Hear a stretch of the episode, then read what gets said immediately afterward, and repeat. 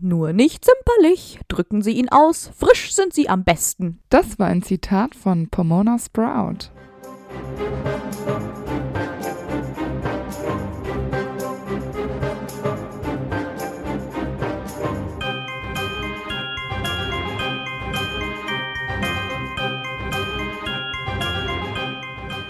Hi, ich bin Amber. Und ich bin Antonia. Und wir sind die Schokofrösche. Und heute auf unserer Schokofroschkarte ist Pomona Sprout.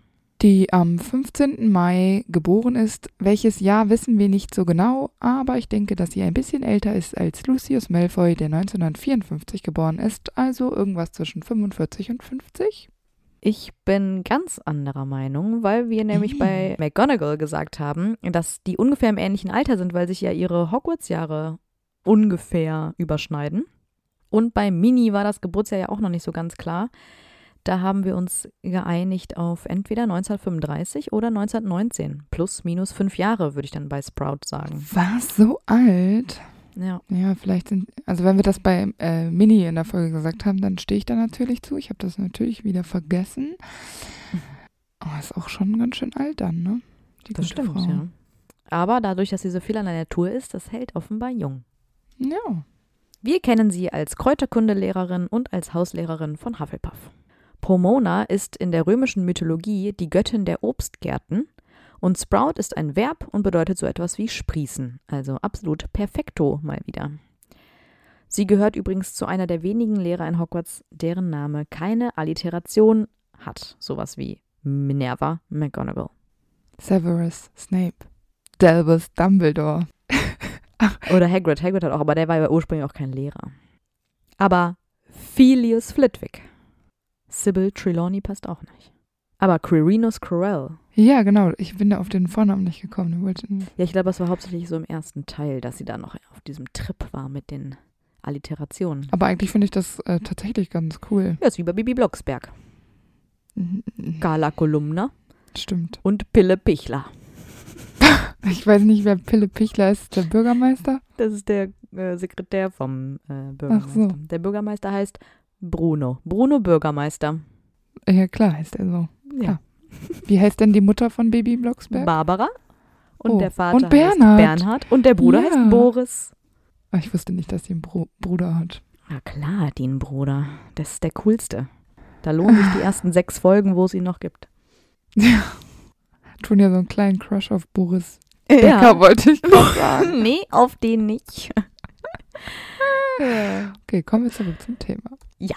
Sprout ist eine kleine, untersetzte Hexe mit grauen, welligen Haaren. Für gewöhnlich trägt sie einen alten, geflickten, knittrigen Hut und ihre Kleidung ist fast immer mit Erde beschmutzt und unter ihren Fingernägeln ist immer so ganz viel Dreck, also so ganz schwarz. Und die meiste Zeit trägt sie aber ein Lächeln auf den Lippen.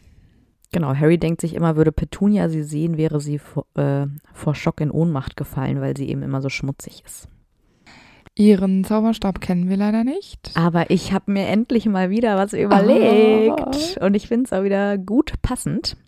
Ich habe mir überlegt, dass zu ihr ganz gut Erlenholz passt. Der ideale Besitzer eines Erlenholz-Zauberstabs ist nämlich ein angenehmer Mensch, der hilfsbereit, liebenswürdig und rücksichtsvoll ist. Und in den richtigen Händen ist der Erlenholz-Zauberstab ein loyaler Unterstützer, der besonders für ungesagte Zauber geeignet ist. Daher hat er auch den Ruf für besonders erfahrene Zauberer, wie gemacht zu sein. Und als Kern habe ich Einhornhaar, weil die Einhornhaar-Zauberstäbe Mhm. sehr treu sind. Sie sind vielleicht nicht die mächtigsten Zauberstäbe, aber dafür werden die Besitzer nur sehr selten dunkle Magier. Aber das Haar kann bei schlechter Behandlung absterben und müsste dann ersetzt werden. Das wird allerdings bei Sprout, denke ich, nicht passieren. Ich bin mir sicher. Ihren Patronus kennen wir leider nicht, aber ich habe mir überlegt, vielleicht ist ihr Patronus eine Biene, weil die viel mit Pflanzen zu tun haben. Ja. Sie sind gestreift, das, also gelb-schwarz gestreift. Wie und sie geil. sind äh, viel in der Wiese und im Freien. Und Ja. Ich habe mir noch die, die Hummel gedacht, weil äh, die sind ja noch ein bisschen fleißiger und so pummelig. ja, das stimmt. Deswegen fand ich die Hummel noch besser als die Biene. An die Hummel habe ich gar nicht gedacht. Und ich finde Hummeln süß. Ja, ich auch. Und ich finde richtig gut, dass wir das gleiche da auf der, Ja. auf der gleichen Schiene waren. Hin und wieder mal. Als Irrwicht habe ich mir das Feuer überlegt, weil das ja sehr Mm. verheerend für Pflanzen sein kann. Voll gut. Und meistens ist das ein Todesurteil für die allermeisten Pflanzen, wenn es nicht irgendwelche komischen Buschbrandpflanzen äh, sind, die unbedingt Feuer brauchen, um äh, säen zu können. Äh, meins ist dagegen so muggelmäßig banal, dass ich mich kaum traue, das zu sagen. Ich habe mir überlegt, Pestizide. Ja, aber kann doch ist auch, ja. Aber das ist wirklich muggelig. Ich finde Feuer besser. Wobei ist Pestizide nicht eigentlich nicht um, ja gut, doch Unkraut, ne? Aber sonst benutzt man Pestizide Ja, aber- auch, um Schädlinge fernzuhalten. Ja, aber das, die sind ja nicht umweltfreundlich und Ja. deswegen glaube ich nicht, dass sie die benutzen würde.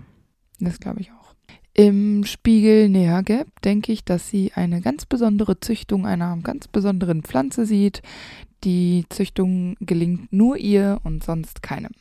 Cool. Ja, finde ich gut. Ich habe einfach, dass sie inmitten einem grünen, gesunden, wachstumsreichen Lebensraum steht.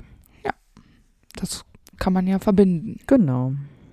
Wir wissen eigentlich gar nichts über Pomonos Familie. Sie ist entweder reinblütig oder halbblütig und sie ist entweder in England oder Irland geboren. Ich denke aber, dass sie auf dem Land groß geworden ist, so inmitten der Natur und umgeben von vielen Pflanzen.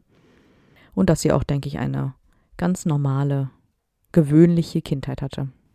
Ja, das glaube ich auch. Vielleicht lebte die Familie schon sehr naturverbunden, dass die einfach auch viele Dinge aus der Natur sich äh, beschafft haben. Es muss nicht unbedingt sein, dass sie viele Geschwister hatte oder überhaupt Geschwister, aber wir hatten noch nie, dass jemand vielleicht viele Cousinen und Cousins hatte. Und eigentlich ist sie ja ein fröhlicher und geselliger Ja. Mensch und nicht so oft alleine. Und ähm, vielleicht hatte sie einfach viele Cousinen und Cousins, die alle jünger waren und immer so um sie rumgelaufen sind und sie vielleicht auch ihren äh, Cousinen und Cousins viel über die Natur beigebracht hat und diesen, diese äh, wunderbar magischen Pflanzen und sie sich deshalb überlegt hat, später Lehrerin zu werden. Ja, finde ich gut. Ähm, ich könnte mir es auch gut vorstellen, wenn, wenn sie so wie in meiner Vorstellung so auf dem Land groß wird. Da haben die Leute ja auch meistens eine große Familie, vor allem in der Zeit, äh, damit das ja auch alles funktioniert in der Landwirtschaft. Könnte ich mir gut vorstellen. Einfach so eine große Familie mit Tanten, Onkel, Cousinen, Ja, genau. Cousins. So bin ich nämlich da überhaupt erst drauf gekommen. Ich Ja. dachte, ja gut, Geschwister, ne? Aber manchmal bei so großen Familien Mhm. haben ja deine Eltern schon fünf Geschwister und die müssen ja auch Kinder haben. Und dann hast du halt echt so einen Riesenhaufen Cousinen und Cousins. Ja. Und ähm, vielleicht war das bei ihr auch so. Kann ich mir gut vorstellen. Ich glaube allerdings nicht, dass sie einen Mann und Kinder hat oder ähm, vielleicht ist ihr Mann ja auch schon früh verstorben und die Kinder sind schon alt und haben selbst Familien. Ich habe mich dafür entschlossen, äh, zu glauben, dass sie keine Familie hat, sondern alleine ist und aber auch zufrieden. Ja, in meiner Version ist sie ja schon ein bisschen älter, deswegen kann es ja sein, sie deswegen jetzt keine Rolle mehr unbedingt in ihrem Leben spielen, also keine tägliche Rolle. Mit elf Jahren kommt Sprout dann nach Hogwarts und der sprechende Hut sortiert sie äh, in das Haus Hufflepuff ein und ich finde, das passt schon. Das ist perfekt, weil natürlich alles, was wir von ihr wissen, genau auf Hufflepuff passt. Und ich denke, dass sich schnell herausgestellt hat, dass sie ein Händchen für Kräuterkunde äh, hat. Äh, Sprout wird dann auch ebenfalls gut in Zaubertränken gewesen sein, weil sich das ja so ein bisschen die Hand gibt mit den ganzen Zutaten. Da kennt, wenn man sich Mhm. da schon gut auskennt, hat man, glaube ich, eine gute Grundlage. Und ich denke, dass sie fleißig gewesen ist und stets auch. interessiert, nicht sehr auffällig. Ich glaube auch, dass sie nicht einen riesigen Freundeskreis gehabt hat, sondern sich eben auch schon viel mit Pflanzen beschäftigt hat, auch außerhalb der Unterrichtszeit, so dass sie vielleicht äh, da, wenn andere zusammengesessen haben, vielleicht einfach im Gewächshaus waren, extra Aufgaben übernommen hat, einfach aus Interesse. Sonst sagen wir auch immer, dass viel gelesen wird von Leuten, die so krasse Interessen haben, dass sie vielleicht in Bücher hin und her wälzen, also in so Fachlektüre, äh, wofür andere einfach keine Lust haben. Ähm, und wie gesagt, waren ja Minerva und Pomona mindestens zwei Jahre gemeinsam in Hogwarts. Und in meiner Vorstellung ist Minnie auf jeden Fall älter, weil sie nämlich Pomona über ihr Heimweh hinweg hilft. Hm. Aber die verstehen sich ja sehr gut, auch später noch, was ja auch schön ist, trotz des Altersunterschieds. Ähm, und auch, die sind ja in verschiedenen Häusern, aber haben ja trotzdem irgendwie zueinander gefunden. Und sie haben ja auch eigentlich sehr unterschiedliche Hobbys. Minerva war ja eher so in der Quidditch-Szene unterwegs. Ähm, aber es ist ja auf jeden Fall eine lebenslange Freundschaft. Also ich meine, es ist ja vielleicht auch ein bisschen Zufall, dass sie sich dann in Hogwarts wieder begegnet sind. Aber ähm, ja, trotzdem schön. Ich habe mir überlegt, wie die beiden sich vielleicht kennengelernt haben. Und vielleicht brauchte Minerva ja Nachhilfe in Kräuterkunde, weil sie überhaupt gar keinen grünen Daumen hatte. Und da konnte ihr Sprout halt damals helfen. Ähm, weil ich glaube nämlich, dass Sprout nicht nur einen grünen Daumen hat, sondern wahrscheinlich zwei grüne Hände. Wahrscheinlich, ja. Da konnte sie ihr Wissen wahrscheinlich gut abgeben. Ja, deswegen. Da gab es wahrscheinlich in allen Jahrgängen keinen besseren, der da Minerva helfen könnte. Würde ich auch sagen. Irgendwann nach ihrem Schulabschluss kehrt Pomona nach Hogwarts zurück, denn offenbar ist das Schloss mit den ganzen trubeligen Schülern doch ihr neues Zuhause geworden und sie plagt kein Heimweh mehr.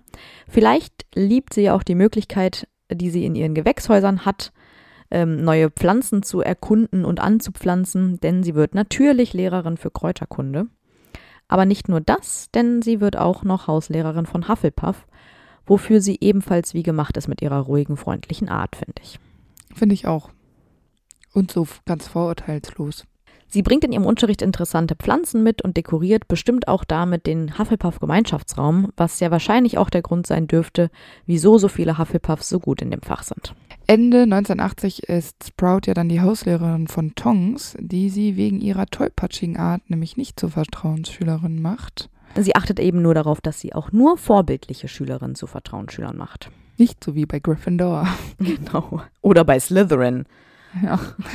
Äh, überrascht haben sollte Tongs Sprout aber, als sie mindestens fünf UTZ in ihrem siebten Jahr ablegt. Also vielleicht hätte man sich das doch nochmal überlegen sollen. Hm. Und einmal gerät einer ihrer Schüler, Gabriel Truman, mit einem Ravenclaw-Schüler in Streit darüber, dass diese berühmte Arithmantin Bridget Wenlock eigentlich in Ravenclaw war, was allerdings nicht stimmt. Statt ihn mit einer Woche Nachsitzen zu bestrafen, belässt Sprout es bei einer Verwarnung und schickt ihn mit einer Schachtel Kokosnusseis weg. Das ist schon ziemlich crazy, würde ich sagen. Mhm. Weil ich finde, das ist keine Strafe. Das ist, ich finde, die Verwarnung ist auch gleich gegen null mit der Schachtel Kokosnusseis. Aber was war genau das Verbrechen? Also der Ravenclaw-Schüler und der Hufflepuff-Schüler waren im Streit darüber, ob diese Arithmantin jetzt Ravenclaw oder Hufflepuff ist. Sie war eine Hufflepuff, aber der Ravenclaw-Schüler war halt der Überzeugung, dass dem nicht so war. Ja, aber dann ist er doch einfach nur unwissend gewesen. Genau, aber ich glaube, die haben sich geprügelt. Ah, ah oh, okay. dann ist die Strafe wirklich mild. Ja, würde ich auch sagen. Also ich kann mir auch nicht vorstellen, dass sie viel mit Strafen arbeitet. Nee. Das mhm. denke ich nicht. Und eigentlich neigen die Hufflepuffs ja auch jetzt nicht unbedingt dazu, mit übermäßig viel Gewalt an äh, Probleme dran zu gehen. Wenn es dann dann doch dazu kommt, finde ich das jetzt aber schon sehr mild, weil ich finde, Nachsitzen kann man schon mal machen. Also nicht Dolores Umbridge nachsitzen, sondern so ein normales oder eben. Unkraut jäten. Ja, genau, so gemeinschaftliche Dinge, die für alle irgendwie gut sind, fände ich schon sinnvoll. Gerade in so einem Internat. Ja, oder Punkte abziehen, weil das macht sie ja, haben wir ja schon in der Hufflepuff-Folge gesagt, wahrscheinlich auch nicht so häufig und auch, nee. sie verteilt jetzt auch nicht Punkte, weil du hast ja auch zum Beispiel gerade gesagt, Hufflepuffs prügeln sich jetzt wahrscheinlich in der Regel auch nicht so häufig. Sowas wird ja nie positiv verstärkt mit, hey, äh, dieses Schuljahr hat sich kein Hufflepuff geprügelt, ihr bekommt 100 Punkte. Ja, das macht ja niemand. Weswegen ja meine Vermutung ist, dass Hufflepuff deswegen immer so schlecht abschneidet, weil es wird vorausgesetzt, dass die freundlich sind, dass die nett sind, dass sie hilfsbereit sind, wofür du vielleicht äh, anderen Schüler, Schülern Punkte gibst, aber eben nicht den Hufflepuffs, weil da ist es so normal. Ja, genau, so bei einem Gryffindor, ne, der sich sonst häufig daneben benimmt, ja. denkst du, oh ja Gott, ja, du, du kriegst fünf Punkte, gut gemacht. Genau. Oder bei einem Slytherin, ganz klar. Und bei, bei Ravenclaw, die sammeln wahrscheinlich immer Punkte, weil sie so super schlau sind. Ja, genau. Und dann denke ich mir so, ich stelle mir das immer so vor, Hufflepuff macht in so einem Schuljahr so plus, minus zehn Punkte, weil einfach Sprout auch ihre Schüler ja demnach auch nicht mit Minuspunkten bestraft. Nee, ja, also es geht genau. auch nicht ins Minus, aber es geht halt auch nicht viel ins Plus. Ja. Es bleibt einfach konstant gleich wahrscheinlich. Also keine Schwankungen. So stelle ich es ja. mir vor. Wahrscheinlich ist es übertrieben, aber ihr wisst, was ich meine. Aber wahrscheinlich ist es schon ich meine, klar, du hast das jetzt ein bisschen überspitzt dargestellt, Ja. aber wahrscheinlich ist es schon so in diese Richtung, dass die eben gar nicht auf dieses Punkteniveau äh, von den anderen drei, vor allem von Slytherin und Gryffindor, kommen können. Ja, und ich meine, Snape spaziert immer rum und zieht von allen Minuspunkten ab, vor allem von Gryffindor. Ja. Dann Dumbledore, der tendenziell immer nur Gryffindor-Punkte gibt und sonst Ja. niemandem. Ja, vor allen Dingen so extra Punkte. Ja, genau. McGonagall, die ziemlich gerecht ist, aber halt auch streng. Also die Pluspunkte, die die Hufflepuffs sammeln, werden, glaube ich, wie gesagt, überschattet eher von den Ravenclaws, die dann halt schlauer sind. Ja. Ja, es ist schwierig. Und Flitwick, ja. Ich kann mir auch Flitwick nicht vorstellen, dass der großartig ständig Punkte abzieht zur Strafe. Nee, ich eigentlich auch nicht. Ich glaube, das macht tendenziell nur Snape. Aber da kannst du, glaube ich, gut sammeln. Ja. Weil der so häufig beeindruckt ist, weißt du? Genau, und dann frage ich mich auch gerade so, Trelawney oder so haben wir auch nie erlebt, dass die mal Punkte abzieht oder gibt. Ne? Hat Trelawney. die wahrscheinlich also, gar nicht. Ja, genau. Also fühlt die dieses Punktesystem Nee. überhaupt? Also ist ich das fühle was es für ehrlich sie? Gesagt auch nicht. nicht. um ehrlich zu sein. Ja, nicht so, wie die das machen. Ja. Nee, ja, genau. Die stacheln einfach nur die Häuser damit gegeneinander auf. Ja, genau. Also die Art zu motivieren durch Punkte finde ich Ja. schon ganz gut. Aber das, das sollte nicht das ausschlaggebende äh, Kriterium sein, dass die den Hauspokal gewinnen, finde ich. Ja, genau. Und wenn, dann sollte das gerechter, die Verteilung gerechter sein. Vielleicht bräuchte man noch eher so unabhängige Juroren statt die Hauslehrer, die wie Snape oder auch eine McGonagall, Ja. die ja dann doch schon äh, sehr parteiisch sind. Vielleicht dürf- müsste man das System überdenken. Wie so einen sprechenden Hut. Ja, genau. Das ist so ein unabhängiges Wesen. Muss ja kein Mensch sein, theoretisch. Das wäre ganz cool. Stell dir vor, die würden dann sagen, okay, ähm, Neville, du hast das und das gut gemacht, geh zum Hut, erzähl ihm das und der Hut entscheidet, wie viele Punkte du bekommst oder ob du Punkte bekommst. Oder hey, ihr beiden habt euch geprügelt, geht zum Hut, der Hut entscheidet, was er macht. So, das finde ich cool. Wäre auch insofern gut, als dass der Hut dann tatsächlich dauerhaft was zu tun hätte und nicht Ja, nur einmal im Jahr. Genau. Und der sitzt, sitzt dann einfach in der großen Halle neben diesen äh, Stundengläsern und ha- hat dann halt da so einen coolen Überblick. Das fände ich voll gut. Also ich würde sagen, wir machen unser eigenes Hogwarts Ja, auf mit dieser. Idee. Ich finde das eine das ist doch gut. Ja. Weil der Hut, der hat ja auch insofern nicht diese menschlichen Gefühle. Das heißt, er würde wahrscheinlich jetzt nicht sehr parteiisch sein. Der würde einfach die Situation bewerten. Der enthandelt nur im Interesse der Gründer. Ja, genau. Ja. Perfekte Lösung gefunden. JK kostet pro Buch 30 Cent. Wow, wir werden reich. Ja.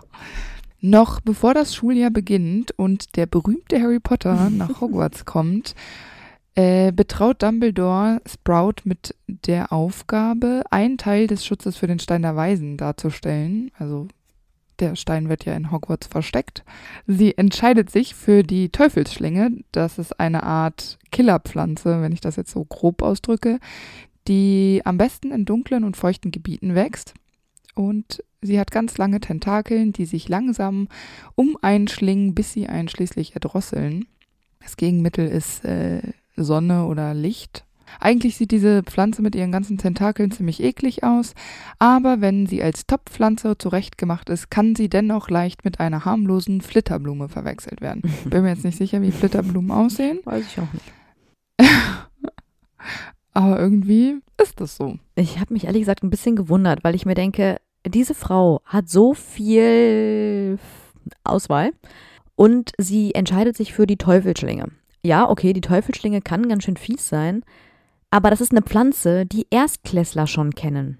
Und da lernen sie ja auch, wie man diese Pflanze besiegt, sag ich mal. Ja, genau.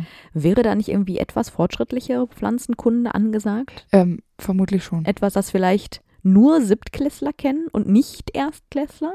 Also wenn wir jetzt davon ausgehen, dass Harry äh, jetzt da ist, also der berühmte Harry Potter, Ja. der seinen Weg dadurch machen muss, ist das eine gute Wahl. Wenn wir jetzt davon ausgehen, dass es, wir, das wissen ja nur wir, dann ist es vielleicht einfach ein bisschen blauäugig oder sie ist halt ein krasser Fan von der Teufelsschlinge. Ja, aber ich meine, wir, wir gehen jetzt davon aus, Dumbledore sagt, hey Leute, ähm, wir verstecken den Stein, weil ich befürchte, Voldemort hat irgendwie Interesse daran und hm, ne, man muss jetzt ein bisschen aufpassen. Dann überlege ich doch, okay, der Tom Riddle, der hier noch vor kurzem an dieser Schule war, super Brain, super tall, wir wissen es alle. Super sexy. Ja, genau. Hat jetzt in dem Zusammenhang nicht so eine große Bedeutung, aber ja. Ich Ähm, dachte, ich erwähne es der Vollständigkeit halber mal. der äh, kennt die Teufelsschlinge auch. Da muss ich mir doch irgendwie was Gewiefteres ausdenken. Ja, da wäre eben so eine, wie ich am Anfang gesagt habe, im Spiegel, diese Superzüchtung, Ja, genau. die nur sie kennt, wo, oder dass sie sie modifiziert. Ja, Also vielleicht eine Teufelsschlinge irgendwie verändert. Es wird, ich denke auch, dass So äh. Zauberer genetisch irgendwie äh, versuchen. experimentieren. Die, ja, bestimmt. Du willst sie doch besser machen. Ja. Und ich muss sagen, dass die Teufelsschlinge äh, auch echt denkbar einfach ist. Du, du brauchst keinen irgendwie einen extra Trank, du musst nicht irgendwie noch äh, wie bei Fluffy irgendwas verhexen. Du kannst das einfach mit deinem Zauberstab machen. Erstklässler können das. Ähm, da weiß ich nicht. Ja, Lumos reicht ja im Grunde schon wahrscheinlich. Ja, genau. Also Das wahrscheinlich ja kann man es noch heller Völlig machen. absurd. ja. Also das habe ich wirklich nicht verstanden. Das ist, wie du schon gesagt hast, sehr blauäugig von ihr. Und klar, Harry muss halt da durchkommen. Aber Aber ja, genau. ich würde Hermine sogar zutrauen, dass sie das Wissen einer Drittklassschülerin hat. Das muss ja Ja, jetzt nicht klar. eine Pflanze sein, die alle Erstklässler kennen. Aber gut, Das stimmt. da hat sich Sprout eben so entschieden. Ja, und Dumbledore dachte sich, gute Idee, ich verlasse mich hier auf alle. Die kriegen das schon gut hin. Ich kontrolliere das nicht. Äh, Dumbledore war wahrscheinlich ähnlich schlecht in Kräuterkunde wie Minerva und die hatten beide einfach keinen blassen Schimmer, was die Teufelsschlinge eigentlich ist.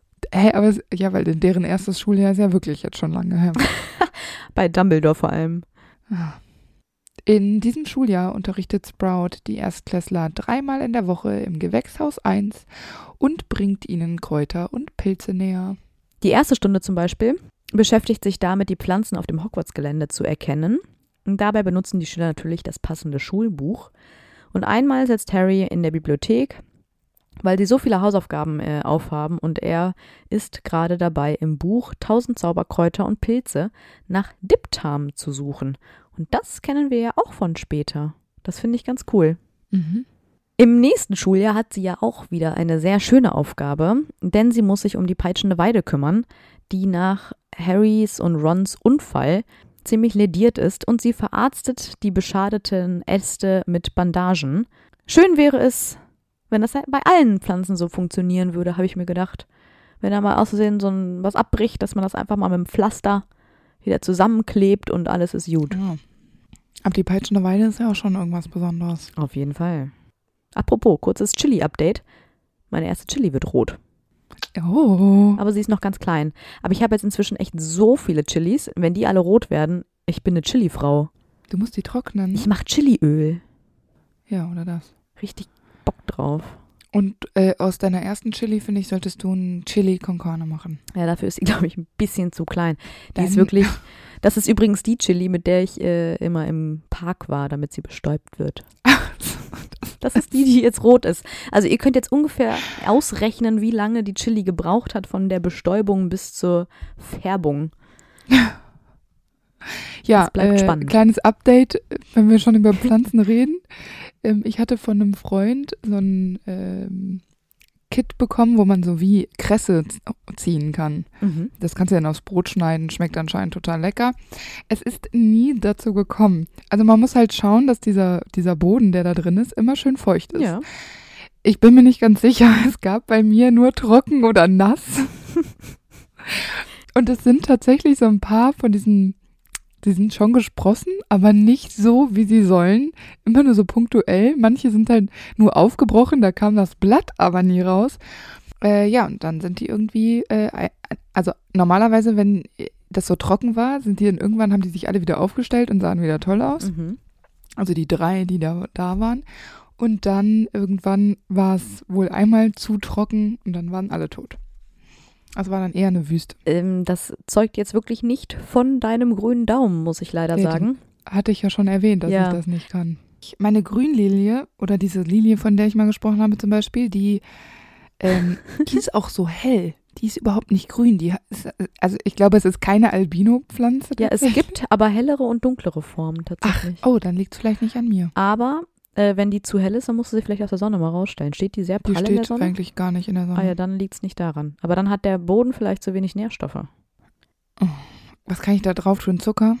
Kaffeesatz, habe ich mal gelesen, soll ein guter Ah ja, Dünger sein. perfekt. Aber, oder halt, du kaufst dir mal mach einen ich. Dünger, ist jetzt auch nicht so die Welt. Ich kann dir auch ein Oh, kleines Mann. Fläschchen mitgeben. Ich habe was, Ja, ganz- ich okay. habe ganz viel hier. Das wäre vielleicht eine Idee. Aber meine Orchidee kriegt sechs Blüten. Oh, das hört sich Ja, doch aber gut die ist unverwüstlich. Also die Blätter sehen aus, als ob sie eigentlich schon tot ist, aber die Blüten, die kommen trotzdem. Ja, die sieht grundsätzlich oft so aus, als wäre sie tot, wenn die nur noch so ein abgedörrter Ast ist. so schlimm. Ja, aber sonst geht's, äh, geht's mir gut. Okay. Das war ein kurzer Abstecher zu Antonias und Ambers Pflanzenwelt. Düdelülülü. Das war die Musik dazu. Ja.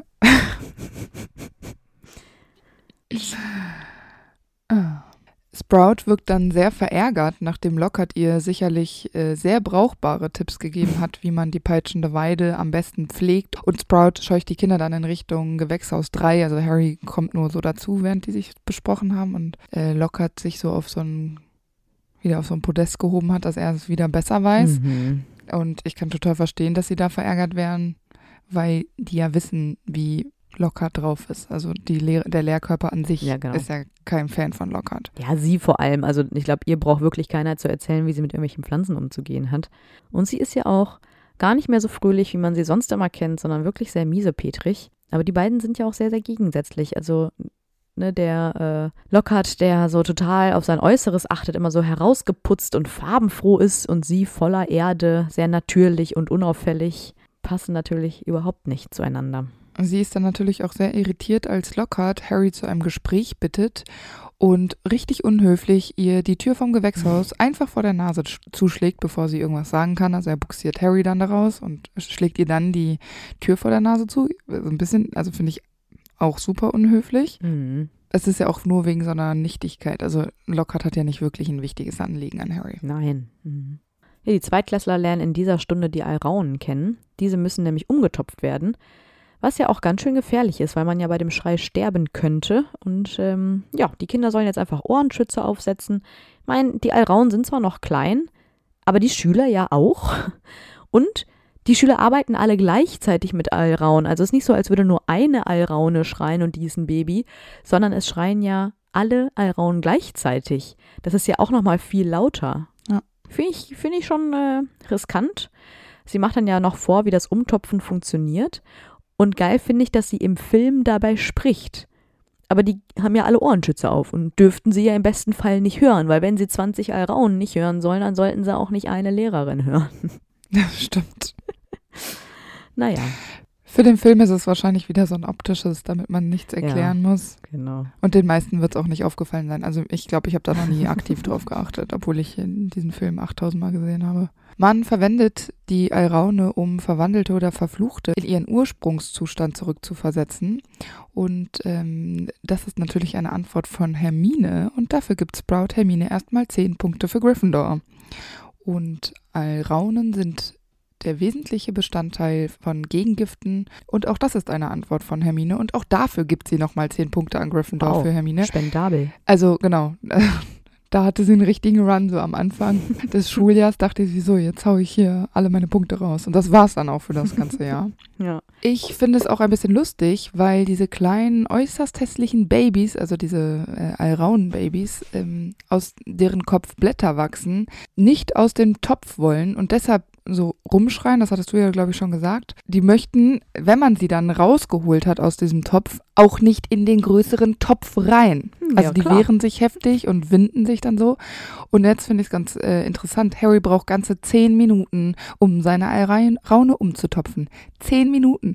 Also ich stelle mir das ganz witzig vor, weil zehn Minuten versucht er irgendwie so ein kleines schreiendes Wesen, was wahrscheinlich auch irgendwie beißt und sich windet, da reinzustopfen und es geht nicht. Wie viel Kraft hat so eine Baby-Alraune bitte? Ja, und vor allem, wie viel Kopfschmerzen hast du, wenn du mit dieser scheiß Stunde fertig bist? Boah, also das, ich glaube, am Ende äh, sagen sie auch, dass sie total verschwitzt da aus dem Gewächshaus rausgehen. Ja, es ist auch noch eine Doppelstunde, ne? Wahnsinn. Boah, ey, und dann vor Ein allen Dingen richtiger Kampf. müssen die bestimmt nicht nur eine umtopfen, sondern wahrscheinlich ein paar mehr und dann bist du auch, also danach ist doch, brauchst nicht mehr ins Fitnessstudio gehen. Nope.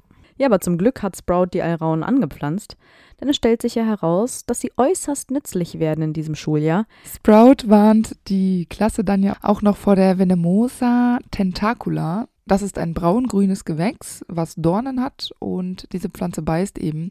Und der Biss kann sogar tödlich sein. Also es ist irgendwie, finde ich es komisch, dass die da rumsteht, wenn man Mhm. doch bemerkt, dass die eventuell in Reichweite von den Schülern ist und die sich eben so selbstständig machen kann mit ihren, die hat ja auch so Tentakeln, dass die halt so nach Kindern schnappen kann. Kann man die da nicht woanders lagern? Kann man nicht noch ein zweites, drittes, fünftes äh, Gewächshaus nur für diese Pflanze machen, dass man eben alle schützen kann? Könnte man die nicht äh, als Schutz für den Stein der Weisen benutzen? Nee, die ist zu gefährlich. das ist echt bescheuert, ey. Und es ist, ich finde es auch ganz lustig, weil es den Schülern erlaubt ist zu fluchen, wenn diese Mhm. Tentakula nach ihnen schnappt. Also es ist sonst ist es anscheinend nicht erlaubt, aber wenn die Tentakula äh, kommt, dann ist okay. Also ist irgendwie ganz komisch. Das stimmt. Und die Blätter der giftigen Pflanze, also der Tentakula, sind Bestandteil von Zaubertränken. Außerdem kann man laut Slughorn, das sagt er später mal, äh, die Blätter der Tentakula für 10 Gallionen verkaufen. Oder man müsste sie für 10 Ga- Gallionen einkaufen, wenn man keine eigene hat.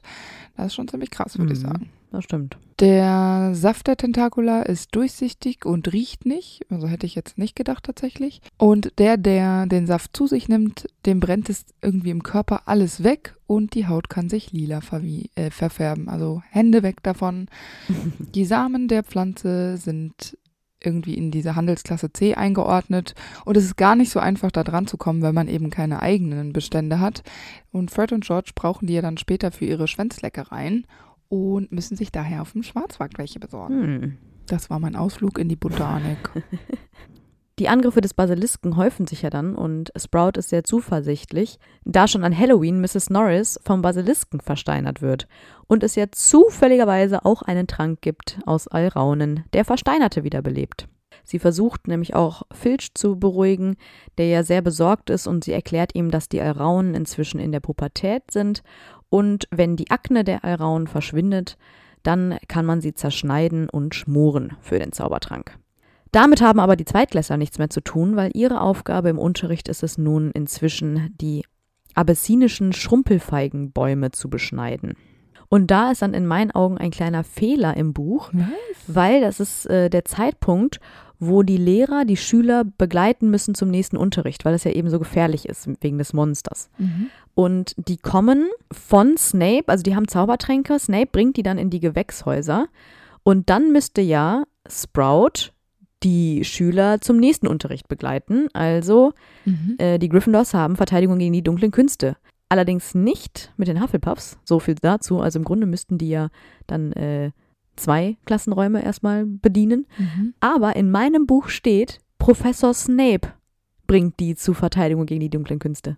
Warum sollte er das denn machen? Eben, das ist halt ein Fehler. Und dann wei weiß man halt einfach, am Anfang war das wahrscheinlich so, dass Snape die Nachzaubertränke zur Verteidigung gegen die dunkle Künste gebracht hat. Und dann meinte, dachte sich so, JK, ah, warte, ich könnte da noch schnell eine Stunde Kräuterkunde einschieben. Die hatten schon lange kein Kräuterkunde mehr.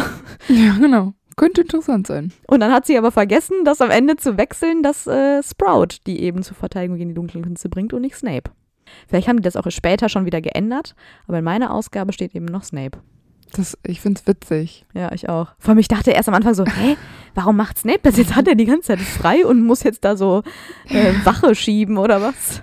Nein, der musste seinen Unterricht früher beenden, Ja, um genau. die Schüler, die er eigentlich hat, äh, keine Ahnung, in den Astronomieturm zu bringen, um dann die Schüler von Sprout abzuholen. Aber dieses Konzept macht wirklich keinen Sinn, weil wenn die Hufflepuffs jetzt wirklich Astronomie haben, äh, dann muss die dann ja irgendwie die eine Gruppe dahin bringen, die andere dahin oder eine Gruppe Genau. muss doch alleine sein oder du machst es hintereinander, dann kommen die ja zu spät. Ja, aber sie kriegt ja auch schon neue Schüler. Ja, eben. Da muss der Lehrer, der sie begleitet, ja warten, bis der nächste kommt. Dann, äh, das das ist so eine ewige nicht, Kette, genau.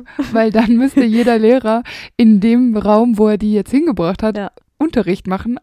Und das wäre ja fachfremd. Das stimmt. Also es ergibt gar keinen Sinn. Nee. Es müsste einen Schlechtes zentralen Konzept. Lehrer geben, der alle Filch. rotiert. Filch müsste dann immer aufpassen. Genau. Oder die Hausgeister, obwohl bringt ja eigentlich auch nichts, die können ja das auch nicht viel tun. nichts. Naja, Peeves würde ein bisschen Ja. helfen. Naja. Aber kurz vor Ende des Schuljahres hat Sprout dann ja die erfreulichen Nachrichten, dass die Alraunen bereit zum Schneiden sind und mit dem Brauen des Tranks begonnen werden kann. Doch dann kommt ja die Nachricht noch, dass Ginny in die Kammer verschleppt wurde und Sprout ist total schockiert und schlägt sich auch die Hände auf den Mund. Aber sie nutzt ja auch die Gelegenheit, um Lockhart vorzuführen, Mhm. weil er ihr ja gegenüber erwähnt hat, äh, er wüsste, wo die Kammer ist. Und das, da lässt sie ihn dann so ein bisschen auflaufen. Ich weiß nicht, wie oft wir schon gesagt haben, es macht überhaupt gar keinen Sinn. Nein, natürlich nicht. Alle wissen, dass er ein Hochstapler ist und sie lassen ihn trotzdem das machen. Und Ja. Ich finde das noch okay, sollen sie ihn auflaufen auf. lassen, aber sie brauchen einen Plan B und den haben sie halt nicht. den haben sie ja nicht, ja, genau. Weil der Plan B ist, dass McGonagall sagt, die Hufflepuffs müssen ähm, darauf vorbereitet werden, dass Hogwarts eben schließt und der Hogwarts Express morgen zurückfährt. Aber Gott sei Dank kann Harry ja das Monster vorher besiegen und Hogwarts kann geöffnet bleiben. In Harrys drittem Schuljahr ist es ja halbwegs ruhig, solange man weiß, dass Sirius Black weder ein Todesser noch ein Massenmörder ist. Und ich denke, dass die Nachricht über Sirius Flucht Sprout schon beunruhigt hat, sie aber wie die anderen Lehrer nicht in Panik verfällt. Ja, und dieses Jahr ist auch pflanzentechnisch ähm, alles wohl sehr unspektakulär. Es gibt nämlich eigentlich nur eine einzige Kräuterkundestunde, Mhm. die wir Ja. begleiten, bei der die Schüler an einem Kartoffelbauchpilz arbeiten. Und zu diesem Zeitpunkt, wo sie diesen Kartoffelbauchpilz da besprechen, spricht Ron nicht mit Hermine wegen diesem Krummbein-Kretze-Gate. Und dieser Kartoffelbauchpilz hilft auch Ron nicht, besser gelaunt zu sein. Ähm, dieser Kartoffelbauchpilz kann zum Beispiel auch allergische Reaktionen hervorrufen, wenn er blüht, zum Beispiel Niesen, wobei das finde ich jetzt nicht so krass. Im Unterricht müssen die Schüler dann die fetten rosa Schoten von den Pflanzen pflücken und diese dann in einen Holzdruck werfen. Genau, und Ron ist ja einfach sehr grob in seiner Arbeit, weil er so sauer ist. Und ähm, er wirft dann eine dieser Schoten daneben, was Sprout sofort rügt, weil so sollte man eben nicht mit Pflanzen umgehen und schon gar nicht mit diesen Bohnen, denn die heruntergefallenen fangen augenblicklich an zu blühen und sind dann bestimmt nicht mehr zu gebrauchen. Ja. Weihnachten scheint sie ja wie jedes Jahr in Hogwarts zu sein. Sie sitzt mit den anderen Professoren und den wenigen Schülern, die in Hogwarts äh, verblieben sind, in der großen Halle beim Weihnachtsessen. Und da kommt ja dann auch Trelawney dazu. Aber sie verkündet, dass sie sich nicht dazusetzen kann, weil ja eben schon 13 Leute an einer Tafel sitzen. Aber davon scheint Sprout sehr unbeeindruckt zu sein. Ja, im Zweifel kennt die das ja auch schon. genau. Und dann dieses, dieser Schlagabtausch zwischen McGonagall und äh, Trelawney, ich glaube, da mischt sie sich dann auch Nee, nicht um ein. Gottes Das ist Willen. nicht ihr Ding. Dann geht es ja munter weiter im vierten Schuljahr. Da sitzt sie am Lehrertisch des ersten Schultags zwischen Flitwick und Professor Sinistra, der Professorin vom Fach Astrologie. Und die beiden reden angeregt miteinander. Und ich glaube, Sprout ist eine sehr angesehene Kollegin in Hogwarts, ähm, die so mit jedem klarkommt, weil sie einfach freundlich und fröhlich ist und man ja auch eigentlich nichts Negatives über sie sagen kann. Genau. Und ihren Viertklässlern bringt Sprout in diesem Schuljahr die Bobotubla näher. Eine sehr hässliche Pflanze, wie Harry findet, die dicken schwarzen Riesenschnecken ähnelt, die sich so leicht krümmen und sich windend senkrecht aus dem Boden ragen. Also ich bin mir nicht ganz sicher, wie ich mir diese Pflanze so richtig vorstellen soll. Auf jeden Fall eklig. Das Schlimme ist ja, dass an den Stängeln noch äh, Geschwülste wachsen, die mit Flüssigkeit gefüllt sind. Und das ist eben dieser Bobotubler. Und die Schüler sollen die ausquetschen und den Eiter einsammeln. Das ist echt wirklich eklig. Das findet nicht nur Harry, sondern ja auch vor allem Seamus, der sehr angeekelt ist. Und Sprout hingegen ähm, ist quietschvergnügt und sie erinnert die Schüler dann daran, dass der Eiter sehr wertvoll ist und nicht verschüttet werden darf. Ähm, die Schüler sollen den dann in Flaschen sammeln und dabei unbedingt ihre Drachenhauthandschuhe tragen, denn unverdünnt kann er O-Ton Sprout Mhm. lustige Dinge mit der Haut Ja. anstellen. Aber ich bezweifle, dass diese Dinge wirklich lustig sind. Ich glaube auch. Das ist so Zaubererhumor, den wir Ja, nicht verstehen. Genau. Der Eiter riecht auch nach Benzin, wie Harry Mhm. findet. Wobei ich glaube, dass Zauberer und Hexen, die nichts mit der Muggelwelt zu tun haben, nicht unbedingt wissen, dass das ein Benzingeruch ist. Ich finde es ja ganz geil, weil Harry irgendwie diese Arbeit zwar eklig findet, aber auch befriedigend. Dieses Ja. Eiter ausquetschen, das ist, wahrscheinlich ist er auch so ein Fan von Pickel ausdrücken. Ja, das äh, ist eine ganz gute Überleitung, denn Bobotubler Eiter kann man auch gut gegen Akne benutzen. Die be äh, Sprout bezeichnet dann ja Eloise Midgen als dummes Mädchen, weil die ja erst versucht hat, ihre Pickel wegzuhexen, was ja total schief gegangen ist und Madame Pomfrey musste ihre Nase wieder richten. Ähm, da kann man einfach einen Trank brauen mit diesem Bobotubler-Eiter äh, und dann funktioniert es sehr gut. Ja, und deswegen ist Professor Sprout natürlich auch ganz glücklich über die Liter, die die Schüler gesammelt haben. Aber ich finde es einfach eklig. Ja, super eklig. Offenbar hat Sprout im Laufe des Schuljahres Moody, also Barty Crouch Jr., erzählt, dass Neville sehr talentiert ist in Kräuterkunde, denn dieser will Neville ja nach der Stunde mit den unverzeihlichen Flüchen ein paar passende Bücher geben, um ihn aufzumuntern, aber in Wahrheit jubelt er Neville ja nur das Buch unter, was Harry die Lösung für die zweite Aufgabe liefern sollte, aber dazu kommt es ja gar nicht. Das Trimagische Turnier steht vor der Tür und die Champions werden ausgewählt und ich denke, dass Sprout schon sehr stolz ist, dass Cedric äh, der ja ein Hufflepuff ist, äh, vom Feuerkelch ausgewählt wird und Hogwarts Champion wird. Oh ja. Harry hat später sogar das Gefühl, dass selbst die immer lächelnde Professor Sprout nicht gut auf Harry zu sprechen ist. Ich meine, so ein bisschen kann ich es verstehen, weil sie Hausleiterin von Hufflepuff ist. Und ich denke, dass es ihr lieber gewesen wäre, wenn es nur einen Hogwarts-Champion gegeben hätte. Auf der anderen Seite kann ich mir nicht vorstellen, dass sie längerfristig einen Groll gegen Harry gehegt hat, sondern nur im ersten Moment, weil sie ja sonst auch nicht so super sportaffin ist und so super ehrgeizig wie so eine McGonagall, die da ja ein bisschen, äh, die ja schon sich für Quidditch und so interessiert. Deshalb glaube ich, dass das nur im ersten Moment war und danach war sie auch fein damit. Ja, ich meine, Harry ist halt auch erst 14. Und sie mag Harry ja auch eigentlich. Also ich kann mir auch nicht vorstellen, ja. dass sie das für eine grundsätzlich gute Idee hält, dass er daran teilnimmt. Ist auch Harrys Wahrnehmung. Vielleicht war es auch echt nicht so gemeint. stimmt, ja. Ja, und als Moody aka Crouch Jr. Harry dann den Tipp gibt, wie er an dem Drachen vorbeikommt, da hat Harry eigentlich Kräuterkunde, aber Moody er ermuntert ihn zum Schwänzen und so kommt er dann verspätet, aber mit einer Lösung in den Unterricht und murmelt Sprout nur eine Entschuldigung zu, die sie aber ja offenbar akzeptiert. Ohne Punkteabzug. Das stimmt. In dieser Stunde beschneiden die Schüler gerade zitternde Ginsterbüsche. Am Weihnachtsball nimmt Sprout natürlich auch teil und tanzt mit Dumbledore. Dass Cedric am Ende des Turniers dann stirbt, wird Sprout sicherlich schockieren und bewegen. Sie ist ja auch dann diejenige, die das Gespräch mit Cedrics Eltern führt, als diese nach Hogwarts kommen. Dafür ist sie aber natürlich bestens geeignet, weil sie ja sehr einfühlsam ist und ihn natürlich als Hauslehrerin auch sehr gut kannte. Und natürlich nimmt sie an dem Gedenkfest für Cedric teil. Klar. Und glaubt Harry auch, dass Voldemort zurückgekehrt ist. Also sie stellt es nicht in Frage. Als treue Begleiterin Dumbledores wird Sprout alles andere als begeistert sein, dass nun Umbridge Lehrerin in Hogwarts wird und ihre ganzen Strafen und Regeln einführt, also ähnlich wie die anderen Kollegen auch. Als Umbridge Dumbledore bei seiner Willkommensrede unterbricht, da zieht Sprout dann ja auch überrascht die Augenbrauen hoch. Ja, und ich denke, dass es bei sowas bleibt. Ich denke, dass sie eine klare Meinung äh, dazu hat, dass das Ministerium sich in Hogwarts einmischt. Und ich denke auch, dass sie eine klare Meinung zu der ganzen Erscheinung von Umbridge hat. Ich denke aber, dass sie nicht mehr als dieses mit den, diese, diesen überraschten Gesichtsausdruck öffentlich preisgeben würde. Ja, sie ist nicht so eine, die laut aufschreit.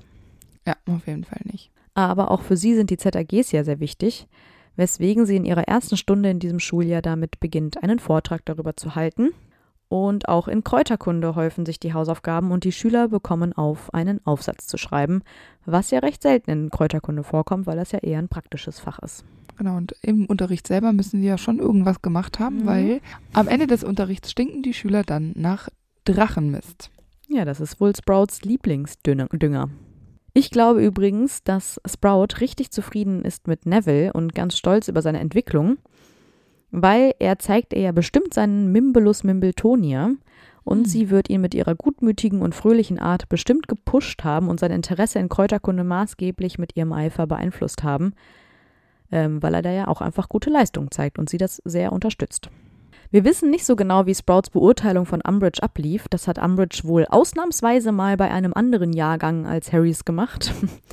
Aber da Sprout weiter normal unterrichtet, wird Umbridge nichts an ihr ausgesetzt haben oder wenig zumindest. Und in diesem Schuljahr ist Sprout dafür verantwortlich, den Fünftklässlern ihres Hauses eine Berufsberatung zu geben, so wie McGonagall das für Harry und die Gryffindors macht. Und das wird Sprout bestimmt gewissenhaft erfüllen. Vielleicht hat sie Hannah Abbott hier ja dazu geraten, eines Tages den tropfenden Kessel zu kaufen. Ja, bestimmt. Harry hat dann äh, noch einen ganz tollen Traum von Sprout, das ist äh, total verrückt, in dem sie mit Neville im Raum der Wünsche Walzer tanzt, während McGonagall Dudelsack spielt. Ja, und auch diesen Traum haben wir schon mal ausführlich analysiert. Hört dazu gerne mal in die Sonderfolge zu Harrys Träumen rein. Als Harrys Artikel im Glitterer erscheint, ist Sprout natürlich wie viele andere Lehrer Unterstützerin dieser Aktion und sie gibt Harry 20 Punkte, weil er ihr eine Gießkanne reicht. Wow. Natürlich, eigentlich ist es nur ein Zeichen, um ihm zu zeigen, dass sie die Aktion gut findet. Aber ich finde, es ist subtil und Mhm. äh, eine Gießkanne zu reichen ist auch eine große Sache. Das stimmt, die braucht man ja. Eben. Kurz vor den ZAG-Prüfungen gibt es in Kräuterkunde wie in vielen anderen Fächern auch keine Hausaufgaben mehr und der Unterricht bietet dann nur noch Zeit zum Wiederholen. Die Prüfung bei Harry läuft einigermaßen gut. In der praktischen Prüfung wird er von einer fangzähnigen Geranie gebissen, aber trotzdem scheint er ganz zufrieden zu sein. Gut. Diese Note gibt es nicht in Hogwarts. Du musst jetzt sagen, annehmbar oder Erwartung übertroffen. Erwartung übertroffen. Vielleicht war es das.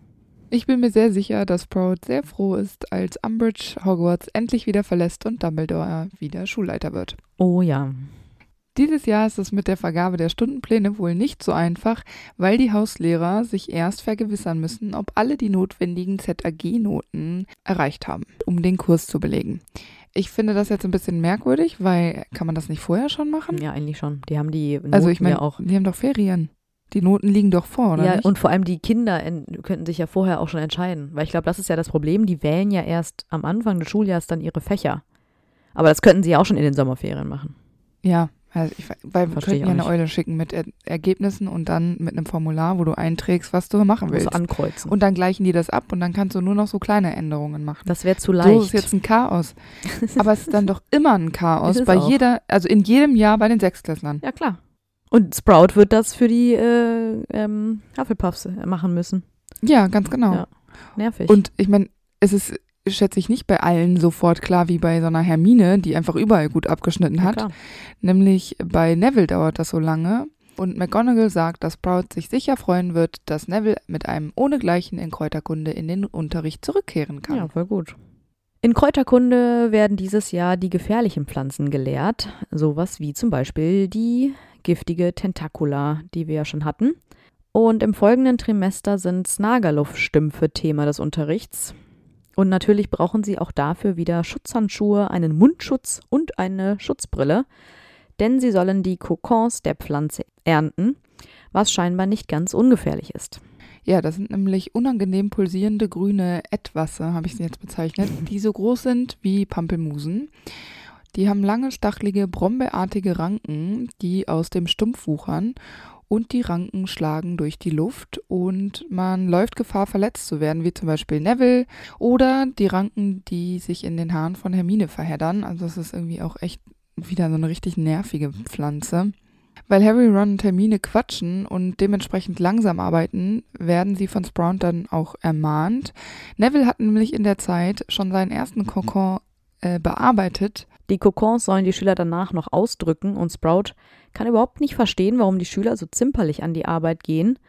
Ron probiert dann ja auch den Kokon auszudrücken, aber er flutscht ihm weg und knallt Sprout gegen den Hinterkopf und schlägt ihr den Flickenhut vom Kopf. Das finde ich witzig. Kaum schaffen sie es aber dann, diesen Kokon auszudrücken, ergießt sich eine Art Eiter, der wie blassgrüne Würmer aussieht. Sehr lecker. Ich, ich finde Eiter, der wie Würmer aussieht, auch irgendwie komisch. Später sieht Harry dann, wie Slughorn und Sprout sich unterhalten. Sie fachsimpeln über eine Pflanze, die aber in dem Moment nicht genauer erklärt wird. Es geht wohl um äh, die Blätter einer Pflanze, die Slughorn für seinen Unterricht braucht, die man aber dann am besten bei Dämmerung pflücken sollte. Und wahrscheinlich sind es die Blätter der Tentacula. Genau, und im Film ist es ja ein bisschen anders. Da nutzt Slughorn die Gelegenheit, dass er alleine ist im Gewächshaus und er klaut sich Genau. da ja irgendwie etwas von dieser Ja. Tentacula einfach. Das Fenster ist irgendwie so offen oder angelehnt und dann Stimmt, und die rankt da so raus genau, und er, er genau. schneidet dann da irgendwas ab. Und Harry überrascht ihn dann unangenehm. Genau. Ja, es könnte natürlich durchaus sein, dass Sprout ebenfalls bei der Schlacht um den Astronomieturm mitkämpft, denn Flitwick, McGonagall und Hagrid sind ja auch dabei. Gemeinsam mit den anderen Lehrern diskutiert sie ja auch außerdem, wie es mit Hogwarts weitergeht nach Dumbledores Tod. Sie ist ja dafür, dass Hogwarts offen bleibt, weil Dumbledore es so gewollt hätte. Außerdem ist sie auch dafür, dass Dumbledore auf dem Gelände Hogwarts begraben wird. Sprout nimmt dann selbstverständlich an der Beerdigung von Dumbledore teil und Harry beschreibt sie als so proper wie nie und dass sie mit ihrem Hut wie ein einziger Flicken aussieht. Im nächsten Schuljahr unterrichtet Sprout weiterhin in Hogwarts und sie bleibt auch Hauslehrerin der Hufflepuffs unter Snape, der ja jetzt Schulleiter ist, und den anderen Todessern. Ich denke, dass sie gerade für die Schüler in ihrem Haus, aber auch für alle anderen, bei denen es ihr möglich war, immer einen Schutz und auch eine Sicherheit war, die sie geboten hat. Und eines Nachts wird sie dann von McGonagalls Katzenpatronus geweckt und sie gemeinsam mit Flitwick und Slughorn eilt natürlich zu Hilfe, auch wenn sie noch in Schlafsachen sind. Sie finden McGonagall vor, wie sie gerade gegen Snape kämpft und unterstützen sie natürlich, bis Snape, verfolgt von Flitwick, Sprout und McGonagall, dann zur Flucht gezwungen wird. Da ja jetzt die Schlacht bevorsteht, ist Sprout natürlich auch mit dabei und das finde ich ganz schön, weil wir sie ja eigentlich als sehr sanfte und freundliche und vor allem auch harmlose Person kennen. Aber bei so einer wichtigen Sache steht sie eben ganz klar auf der richtigen Seite und kämpft dann auch ohne zu zögern mit. In dem Durcheinander vor der Schlacht ist aber dann keine weitere Zeit mehr, sich damit zu beschäftigen, dass Harry da ist, weil das überrascht sie natürlich sehr. Und im Gegensatz zu Flitwick, der eher pessimistisch wirkt, als sie erfahren, dass Voldemort auf dem Weg ins Schloss ist, ist Proud sehr bestimmt und sagt, dass sie ihn vielleicht nicht fernhalten können, aber aufhalten. Also sie unterstützt da McGonagall, die sehr zufrieden mit dieser Antwort von Sprout ist und bedankt sich bei ihrer Kollegin für die Unterstützung. Und während sie ihr Haus in 20 Minuten bereit in, die, in der großen Halle versammeln will, geht sie so von Dannen und Murmeln, Tentakula, Teufelsschlinge, Snagaluf, äh, Kokons und so weil sie sich wahrscheinlich in dem Moment schon einen Plan zurechtlegt, was sie für die Schlacht jetzt benutzen möchte. Und Sprout verlässt sich dann auf das, was sie am besten kann, nämlich diese Pflanzen. Sprout, Flitwick und McGonagall führen dann Gruppen von Kämpfern in die drei höchsten Türme. Und vom Astronomieturm aus kann man nämlich sehr gut Flüche, aber auch diese Pflanzen wie diese Tentakula auf die Todesser werfen. Und das würde sie ja wirklich gerne sehen, wie die Todesser dagegen kämpfen. Als die Schlacht kurz zur Ruhe kommt, hilft Sprout dann auch, die Verletzten zu verarzten. Kennen Sie ja schon mit der peitschenden Weide, ist alles das Gleiche. und nach dem Sieg gegen Voldemort rennen Sprout, Flitwick und McGonagall zu Harry und umarmen ihn, um ihn zu seinem Sieg zu gratulieren. Und sie ist bestimmt mächtig stolz auf ihren ehemaligen Schüler. Genau. Später sieht man sie dann noch in der großen Halle mit den anderen Lehrern, unter anderem Slughorn, Tee trinken. Aber das nur im Film. Nach der Schlacht bleibt Sprout bestimmt Lehrerin in Hogwarts für Kräuterkunde und irgendwann bekommt sie ja auch Unterstützung von Neville, der ja ebenfalls Kräuterkunde unterrichtet. Zunächst machen sie das gemeinsam und später übernimmt er dann das Fach dann komplett. Was lernen wir von Professor Sprout? Sei freundlich, schätze die Natur und pflanze Hoffnung, wo du kannst. Wow. Das war doch jetzt wohl ohne Gleichen, oder? Ja, das war wirklich, ja, ohne Gleichen. Ich finde es gut. Ja. Wir freuen uns, dass ihr diese Woche wieder mit dabei wart. Wir hoffen, es hat euch gefallen. Habt ihr auch einen grünen Daumen und pflanzt tolle Pflanzen an oder bringt ihr sie eher um wie Amber? Hm. Seid ihr also eher Team Antonia oder Team Amber? Schreibt genau. uns. Wir sind gespannt. Und dann hören wir uns nächste Woche wieder. Bis dann. Tschüss. PS, ähm, wenn ihr uns auf Spotify noch nicht folgt, würden wir uns sehr freuen, wenn ihr das noch tun würdet. Danke. Und weil es so lustig war, gibt es jetzt noch ein paar Outtakes. das schneiden wir. Ich bin ganz anderer Meinung, weil wir nämlich bei Mini McDonald, nein, bei Mini McDonald. Gonnell? McGonagall. Wieso kann ich keinen Namen mehr? Ja, habe ich. Oh, ich hab's. Also ich hab's verschwinden lassen. Gone. Es ist wieder da. ja, ich habe extra 30 gesagt, weil ich dachte, das ist nicht zu viel, nicht zu wenig. Es läppert sich. Aber 30 Euro wäre auch okay gewesen. ja, Naja, Aber wir, dann sind- wir sind unterschreibt sie bescheiden. vielleicht nicht. Das stimmt. Das ist bestimmt ihr zu viel, ja, glaube ich auch. Für 30 Cent denkt sie, ja, okay. Weil vielleicht kennt sie nicht, wie hoch die, der Absatz ist von ihren Büchern. Hm, Ja, bestimmt. Vielleicht hat sie den Realitätsbezug ein bisschen verloren nach all den Jahren.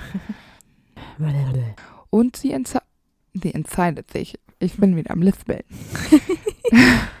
Die hatten beide einfach keinen blassen Schimmel, Schimmel, keinen blassen Schimmer, was die Teufelsschlinge eigentlich ist. Ja, dann beiß ich kurz ins Toast. Das lacht hier schon die ganze Zeit so rum. Mach das. Ist lecker. Vorsicht, Vorsicht, ASMR. Amber ist. Viel Spaß Schmatzen beim ist zu Hören. laut. Doch, das müssen wir extra laut schmatzen bei ASMR. Okay, ich starte mal. Ich bin jetzt bei Gildery. Ich bin auch bei Gildery. Perfekt. Das wird ja wieder richtig toll zum Schneiden, ne? Und Sprout war. Sprout. Sprout war. Was? Schon an Halloween, Mrs. Fi Mrs. Filch habe ich hier stehen. Vor allem Mrs. Surprise, surprise. Mein, mein Einleitungssatz ist auch wieder richtig gut. Ich habe auch einen richtig guten. Aber Mutti, ermu- Mutti. Mutti. Mutti. Gibt sie nicht auch in der Muggelwelt? Ginster Bescheid? hört sich, hört sich muggelig an. Ja, irgendwie. Also nicht, dass ich Ahnung hätte. B, stimmt. Doch, doch, es gibt Ginster. Ich versuche irgendwas zu sagen, aber das ist, trifft mich hier aus dem falschen Fuß. Ja. Ja, aber wieso sollte sie da drauf kommen? Weil Hannah Abbott gerne trinkt und sich überlegt, wie kann ich weiter trinken, ohne dass es auffällt, ich kaufe mir eine Bar. Ich fand das mit Sprout ein bisschen kinderfreundlicher. Das ist, ja, aber wir sind jetzt im fünften Schuljahr, das ist kein Kinderbuch mehr. Das stimmt, du hast recht. Dann liegt es vielleicht an ihrem Alkoholproblem. Nein. Troll. Nein. Schrecklich. Then start. Redest du jetzt britisch mit mir? Ja, for sure. Oder ist das irisch? Hm, Das kann ich nie so gut. Weiter wie blassgrüne, der wie blassgrüner, oh mein Gott. In dem Durcheinander der Schlacht ist aber keine, aber noch schlachten die ja nicht, ne? Ja, was lernen viel. Es ist wieder soweit.